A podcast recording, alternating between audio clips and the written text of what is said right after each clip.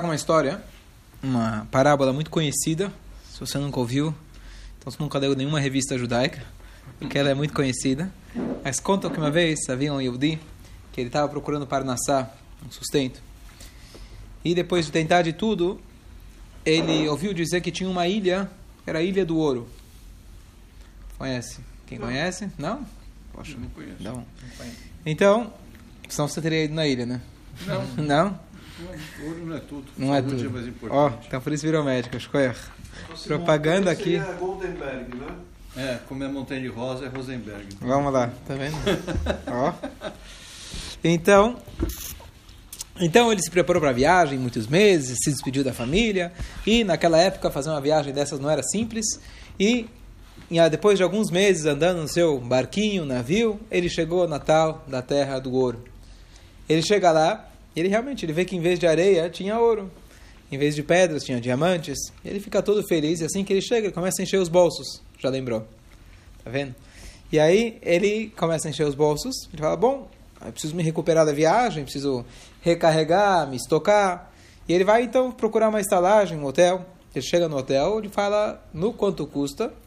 Ah, pode passar aqui à noite. Tá bom, não tem problema. Quer um diamante? Tem aqui um diamante. O homem começa a rir da cara dele e fala: Como assim diamante? Aqui diamante tem, tem, tem para dar e vender. O que, que você quer? Falou, tá bom, então vai lavar a louça. O que, que, você, que que você quer que eu faça? Né? Ele falou: Olha, aqui se paga com gordura animal. É isso que vale. Aqui é muito raro a gente ter gordura animal. Então, esse é o, essa é a nossa moeda aqui. Falou: Tá bom, mas não tenho. Bom, então passa aqui à noite, você lava a louça e começa a tua carreira. A história conta que ele passou uma noite, ganhou então uma gordurinha de animal, conseguiu pagar, pagar o hotel e sobrou um pouquinho. Então, de empregado do hotel, de lavar a cozinha, ele começou a lavar os banheiros, de lavar os banheiros, ele começou a coordenar os funcionários, virou o manager, virou o dono do hotel. Ele começou a se dar bem, começou a acumular muita gordura. Em resumo, depois de um ano, ele era o mais rico de toda a ilha. E de Shekó, Baruch Hashem. E ele tava, tinha realmente um acúmulo de milhões e milhões de quilos de gordura. Bom, chegou o grande momento que ele precisa voltar para casa. Então ele prepara vários e vários cargueiros e ele enche de quê? De gordura. E depois de meses, aquilo aqui já não tinha refrigeração, você já pode imaginar o que aconteceu no caminho de volta. Um grande prejuízo. E ele está chegando em casa, já todo feliz, que ele virou milionário. E a esposa sai para encontrar ele e ela sente aquele. Cadê o Idishakov? É? Cadê o Ideshakov? Exatamente. E ela se lamenta até que ele se toca, ele percebe, poxa, eu me envolvi tanto lá com o trabalho, acabei me confundindo, acabei me esquecendo.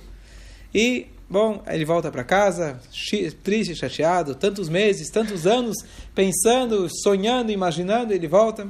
Até que quando ele chega em casa, no final, está tirando a meia, ele percebe que caiu uma coisinha no chão. Era um pequeno diamante que tinha ficado no sapato dele. Aí com esse diamante ele conseguiu dar um parnusse aí por, um, por mais alguns meses e resolver a situação dele. Então, na verdade, a anedota está muito clara, que é a nossa viagem aqui para a Terra. Nós fomos enviados aqui, não estamos aqui por nossa decisão, por nossa escolha. A gente foi enviado aqui com uma missão. O que acontece é que no processo, no processo de eh, aterrissagem, quando a nossa alma vem entrar aqui, ela passa por uma determinada amnésia, perde aquele Idishekov e usa o Idishekov dele para ganhar dinheiro. Tá bom que eu vim aqui para fazer boas ações, tá bom aqui que eu vim aqui para elevar esse mundo e transformar esse mundo, mas para que eu possa fazer isso, eu preciso um parnusse. E ele se envolve com parnusse, se envolve com o dia a dia, comer, beber, dormir, ganhar dinheiro, e ao invés de lembrar o tempo todo que ganhar o dinheiro é para, como você falou, conseguir trazer saúde para as pessoas, trazer felicidade para as pessoas, elevar esse mundo, tornar esse mundo um pouco melhor, ele acaba se confundindo, ele acaba esquecendo, ele troca os valores dele. Quando chega lá em cima, é a hora do vamos ver.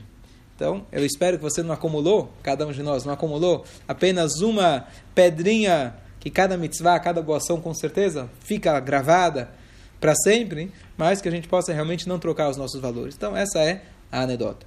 Isso seria, na verdade, a introdução para o shur que a gente começou semana passada, que é o shur sobre Gilgul. Gilgul significa reencarnação. A proposta foi a gente dar alguns, algumas aulas sobre reencarnação, discutir um pouquinho sobre o assunto. Semana passada a gente estudou sobre a, do- dois eh, personagens da Torá muito conhecidos, que eram Noah e Moshe, e a gente analisou que Moshe era a reencarnação de Noah. Que a gente mostrou de todos, todos os lados da história, de todos os ângulos, valores numéricos, a história, o que um fez, os anos que um viveu e assim por diante. Eu não vou voltar agora, mas esse era o que a gente fez na semana passada. O que eu queria hoje, como introdução em relação ao assunto de reencarnação. Hoje, Tá cheio de aulas por aí, inclusive, justo está vendo, sem, sem, sem eu, eu, combinar, mas meu irmão no Rio de Janeiro também agora lançou, uma, lançou uma, um curso sobre reencarnação. E é um curso que atrai muita gente. Eu lembro que a cada tanto a gente faz shurim, palestras aqui na sinagoga. A gente chama lá, um político, chama um historiador, assuntos não necessariamente judaicos diretamente, ou sobre Israel, antissemitismo. Né? E um dia a gente trouxe um, um médico, é um médico religioso, e ele eh, o título que ele propôs que ele ia dar era sobre reencarnação em outras vidas, coisas assim. A sinagoga lotou. Lotou. Foi assim um absurdo. É igual cabala. É, é. Então, é, eu não sei, eu não sei exatamente porquê, mas eu só como fazer um comentário quem estava aqui nas outras aulas minhas, eu já fiz esse comentário algumas vezes, mas é, eu comecei a dar uma aula para os jovens aqui. Na primeira aula, a, gente, a primeira aula a gente estava se conhecendo, então eu falei, fazem perguntas, alguma coisa, vocês têm curiosidade, alguma coisa, judaísmo? E aí, uma moça é, dos seus 25, 30 anos, ela fez a seguinte pergunta: Como a gente sabe, ou como a gente garante, para a gente não voltar numa próxima reencarnação numa pedra ou num animal? Então, quer dizer, eu percebi que ela já fez a aula, já ouvi falar que existem essas possibilidades, etc. E eu respondi para ela, lembra que eu respondi? Eu falei para ela o não seguinte: O que, que você está preocupada? O que, que vai ser na próxima reencarnação? Talvez hoje em dia você está vivendo exatamente como uma pedra ao invés de você usar o teu potencial Agora. e você desenvolver, você está sendo uma pedra, literalmente. Você não está crescendo na sua vida. Essa tem que ser a sua preocupação. Não se preocupa se no, na própria reciclagem, reencarnação, você vai voltar com uma pedra. Não cabe a nós se preocupar com isso. A gente tem que se preocupar com o hoje. Então eu fiquei pensando, o que, que fez a mulher né, perguntar nisso? Ela devia estar tá deixando de dormir à noite pensando o que ia ser na próxima reencarnação.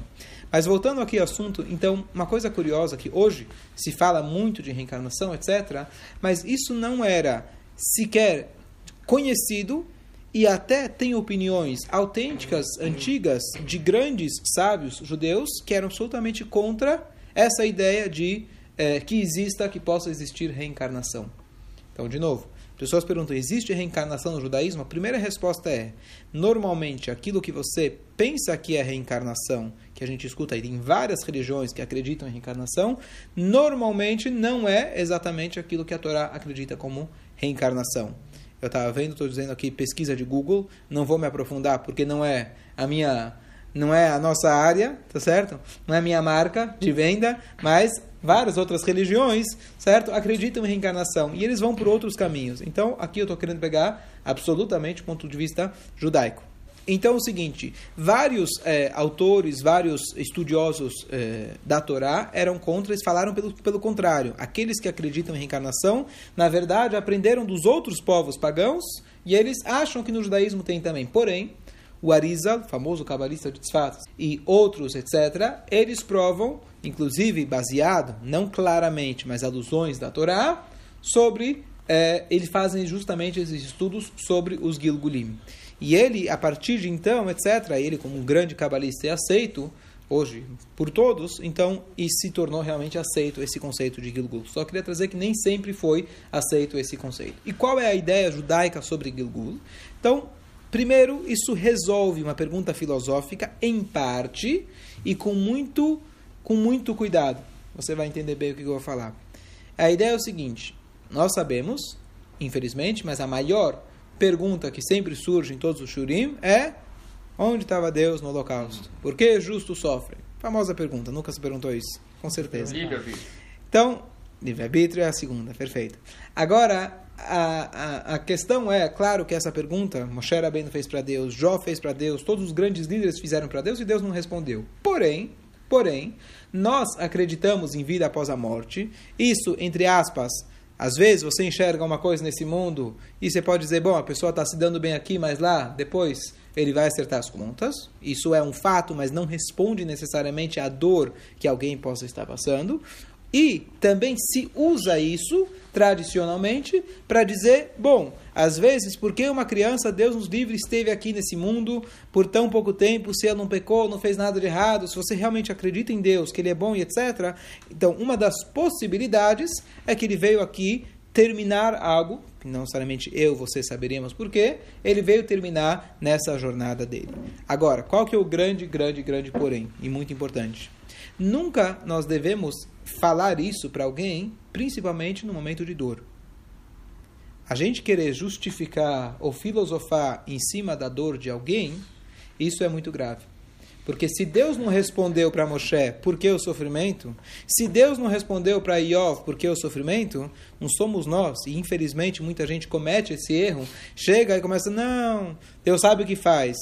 É fácil você ser Deus na hora, na hora que alguém está sofrendo, você tem que esticar a mão. E ponto final. Aqui estamos apenas discutindo no ponto de vista filosófico, teórico e como uma uma entre um milhão de possibilidades, porque Deus é infinito. Mas só como uma possibilidade. Concorda? Make sense? Tem lógica? Posso fazer uma conta? Pode. Pergunta matemática? Claro. Fizeram a pergunta? Mudando as palavras, mas dois fizeram a mesma pergunta. A pergunta é o seguinte: quando o Mashiach chegar, será que reencarnação é uma contradição para a ressurreição? Então, a verdade é o seguinte: reencarnação, a gente não pode, como a gente fala de almas, a gente não pode imaginar como se fosse é, um investimento. Eu tirei daqui, eu tenho que colocar lá. Não. Você tem que imaginar como uma, uma, uma chama de uma vela, que de uma você acende várias, justo como está na Paraxá da semana passada, e mesmo que você acendeu várias, a primeira não gastou nada. Então você tem as 600 mil almas matrizes, assim são chamadas, que foram as 600 mil almas que saíram do Egito, que receberam a Torá de Hashem. Essas são as 600 mil almas matrizes. E dessas matrizes, hoje a gente tem muito mais gente simultaneamente no mundo, muito mais judeus simultaneamente. Então, como pode ser? De uma alma se acende várias. Então, quando você diz que a alma reencarna, não significa que toda a alma se reencarna. Se é que a gente nem, deveria, nem deveria estar usando o termo toda a alma, uma parte da alma, porque a alma não é toda, não é parte. Estamos falando de algo espiritual. Mas usando a, a analogia, então a melhor analogia seria como de uma chama de uma vela se acende várias. Então, o que está escrito em relação a quando Mashiach chegar? Todas as almas vão voltar com seus diversos corpos que eles tiveram aqui. Por exemplo, Noah, a gente explicou que era reencarnação. Moshe reencarnação de Noah. Quem vai voltar? Os dois. Moshe com a parte dele, Noah com a parte dele. Mas, Fala. Eu não sei, não, não é infinitas, o número de almas não é infinito, porque uma das coisas curiosas que estão escritas, que Mashiach vai chegar, o Talmud diz, quando todas as almas do estoque terminarem. Ou seja, por isso, quer saber porque Rabino tem muitos filhos? É para acelerar a vinda de Mashiach. Filho que você é sem brincadeira. Só para dar um exemplo, a gente conclui por aqui esse, essa sessão. Estão convidados para a próxima. Mas aqui é uma história, é uma história de novo, tem, tem, tem, existe uma regra que todos quem acredita em todas as histórias, o Yosef Shai pode falar, quem acredita em todas as histórias do Baal Shem Tov é um tolo, mas quem fala que elas não eram possíveis de ter acontecido é um herege. Então, Baal Shem Tov, o fundador do Hassidismo, viveu 300 anos atrás. Então, tem várias histórias, surgiram talvez muitas, muitos mitos, muitas... Mas, aí sim conta a história, assim diz a história. A história conta que uma vez é, veio um casal para o Baal Shem Tov e eles queriam ter filhos. Não tinham filhos, pediram para cá, pediram, pediram e ele não deu. Depois de muito insistir, ele falou, tá bom, dou para vocês a bênção. Passou um ano, tiveram um filho. Passou dois anos, aquele filho, infelizmente, chegou a falecer. Estou contando em resumo. A história conta que é, os pais vieram para o Baal Shem Tov, perguntar né, como, e o Baal Shem Tov deu a explicação para eles. Quer dizer, ele tinha a sensibilidade de saber como e para quem dizer. A gente não pode justificar a dor do outro. Alguém como ele poderia. E ele contou uma história onde basicamente ele contou, havia um rei, assim diz a história, que tinha um filho muito inteligente e com 5, 6 anos de idade ele foi evoluindo, evoluindo, evoluindo, até que o maior professor, o mais sábio de toda de todo o país dele, já o, o aluno já tinha superado, com sei lá, 10 anos de idade, 11, 15, já tinha superado. Ele então saiu em busca de um de um professor que iria ser capaz de ensinar algo que o filho não ainda não, não soubesse. Não tinha Google na época, então ele depois de muito, muita procura, falaram para ele que tem um, uma pessoa, um senhor que é muito sábio. Então pediram para ele, contrataram ele. Então ele falou: Olha, no contrato só tem uma cláusula. Eu quero ter um quarto é, privado onde eu posso trancar a hora que eu quero, posso estar a sós e esse é o meu único pedido. Então, em resumo, o menino foi aprendendo, aprendendo, aprendendo, aprendendo, aprendendo, e um belo dia ele ficou muito curioso. Será que ele tem alguma cultura, algum estudo, alguma coisa que está escondendo de mim? E pela sede que o menino tinha, ele não conseguia aguentar. Um belo dia ele fez uma cópia da chave, entrou e ele viu o homem vestido de filim e talit. Não sabia o que, que era, perguntou. Em resumo, o cara teve que se confessar e falou: Olha, não podia te contar que a gente é perseguido, mas é, eu sou judeu. Falou, judeu, o que, que é isso? Não tinha noção de nada, ele vivia dentro do palácio. E ele então começou a ensinar para ele Torá, ensinou, ensinou, ensinou. E assim passaram vários meses. E conta o Baal Shem Tov de chegou o momento que o professor vira para ele e fala: Olha, agora você tem que tomar um rumo na sua vida. Eu ensinei para você tudo que eu podia ensinar você dentro desse seu status. Se você realmente quer esse rumo de vida, você tem que vir comigo e você procurar um lugar onde você possa viver como um judeu e fazer a conversão como se deve. Ele não pensou duas vezes, ambos fugiram do palácio, assim diz a história, e o menino se converteu, virou um grande raham, tzadik, etc. Ele chegou lá nos céus, não tinha dúvida que ele iria para os céus, um nível muito elevado, realmente alcançou níveis altíssimos de estudo, de, de justiça e assim por diante. Só que o nível, o quarto que queriam, vamos chamar assim, o quarto que queriam colocar ele lá no hotel, cinco estrelas, era o presidencial do presidencial. Sete estrelas. E falaram, olha, então, com muita cautela, vou dizer, vou falar vou dizer o que, o que ele, a história conta, mas ele falou o seguinte, é, justo tem a ver com, com Moshe bem, uma coisa interessante, eles falaram o seguinte, para esse quarto, já que é um nível tão elevado, você tem que ter um pré-requisito que ninguém tem. Os primeiros dois anos da sua vida, esse menino ele tinha mamado de uma mãe que não era judia. Até aí tudo bem. Primeiro que quando uma criança, um bebê precisa de comida, você dá para ele, se não tiver cachê, você dá para ele o que for necessário. Número dois, ele nem era judeu sequer. Mas a condição que falaram para ele, já que ele está num nível tão elevado, isso aqui precisa ser precisa ser é, corrigido. O que é interessante, que a gente sabe de Moshe Rabbeinu, quando foram na abate, a filha parou, resgatou Moshe Rabbeinu, ele não mamou de nenhuma mãe que era egípcia. E até aqui, a Miriam trouxe a mãe, e aí sim, ele mamou. Uma coisa curiosa, por que, por que, que, por que isso? Porque a pé, a boca, que ia falar com Hashem, não poderia sequer mamar de um leite egípcio. Uma coisa curiosa, a gente sabe a história, entre parênteses, que Moshe Rabbeinu, ele parou, viu quando Moshe cresceu dentro do palácio, ele viu que era um menino inteligente, que ele foi brincar com a coroa do rei, colocou na sua cabeça. Aí queria fazer um teste e saber se ele sabia o que ele estava fazendo, se isso indicava alguma coisa do futuro, que ele iria tomar o seu reinado ou não. Então a famosa fase, ele colocou uma bandeja de uma bandeja de moedas de ouro e a outra bandeja de brasas. Vamos midrash. O midrash, aí o, o Moshe ia pegar as moedas, mostrando a inteligência dele. Chegou o anjo para ele, para o Paró, para o Paró não tomar, não entender realmente que o menino era inteligente, então o anjo pegou, fez ele pegar a brasa, foi aí que ele pegou a brasa, estava muito ah, quente, colocou na boca gago. e por isso ele ficou gago. Esse é o midrash conhecido. Dizem nossos sábios que na verdade, como você cacheriza? Você quer cacherizar para peça, cacherizar um utensílio? Com brasa, depende do tipo. Então, apesar de que ele não tomou do leite materno, mas tentaram colocar e tocou leite materno na boca dele, precisava cacherizar, e por isso que ele ficou gago. Hum. Não, não é uma brincadeira, assim que dizem nossos sábios. De novo, isso não é para pessoas como nós, estamos falando de um nível de Moshe bem. Então diz o Baal Shem Tov, quando vocês insistiram, queria muito é, ter um filho, então falaram o seguinte: já que temos essa alma à disposição e ela precisa justamente corrigir esse, né, esses dois anos de mamar de mamãe judia, então por isso ele nasceu e agora ele completou a missão dele. Essa é a história. De novo, uh, dei a introdução que os detalhes, etc. É, pode ser que tem folclore ou não, mas o conceito de histórias, quando você vai ouvir, que sejam elas autênticas, é essa. Faltou alguma coisa e a pessoa vem aqui corrigir. Só concluir com uma frase de que às vezes as pessoas falam isso, mas não é literal. É muito comum você ouvir alguém consolando o outro, falar, olha, a pessoa fulano faleceu, sinto muito, mas com certeza ele fez a missão dele. Isso é mais uma bênção e um consolo do que uma afirmação. Quem de nós pode afirmar que fulano esteve aqui e, e conclu concluiu a missão dele? Então é normal as pessoas falarem isso com toda boa intenção, mas completar a missão, a gente não tem a mínima noção, a gente claro. não pode afirmar. E uma história bonita, que uma vez tinha um pai, então a história conta que um pai chegou no rabino, um grande tzadik, pedindo uma bênção para o filho dele. E ele começou, o rabino estava em silêncio, ele falou, olha, mas meu filho é muito estudioso. Ah, não é tão estudioso assim, o Rabino falou. Não, mas meu filho ajuda tanto as pessoas. Não é tão assim. Cada vez ele ia falando, falando. E o Rabino, tudo que ele falava, ele contra-argumentava. Rabino, por favor, estou tentando dar crédito para meu filho para ele viver. Ele falou, Rabino, você não entendeu. Se ele é tudo isso que você falou, então não tem mais por que ele viver. Ele já completou. Ah, Tá certo? Então, a gente não pode afirmar que alguém de fato completou a sua missão.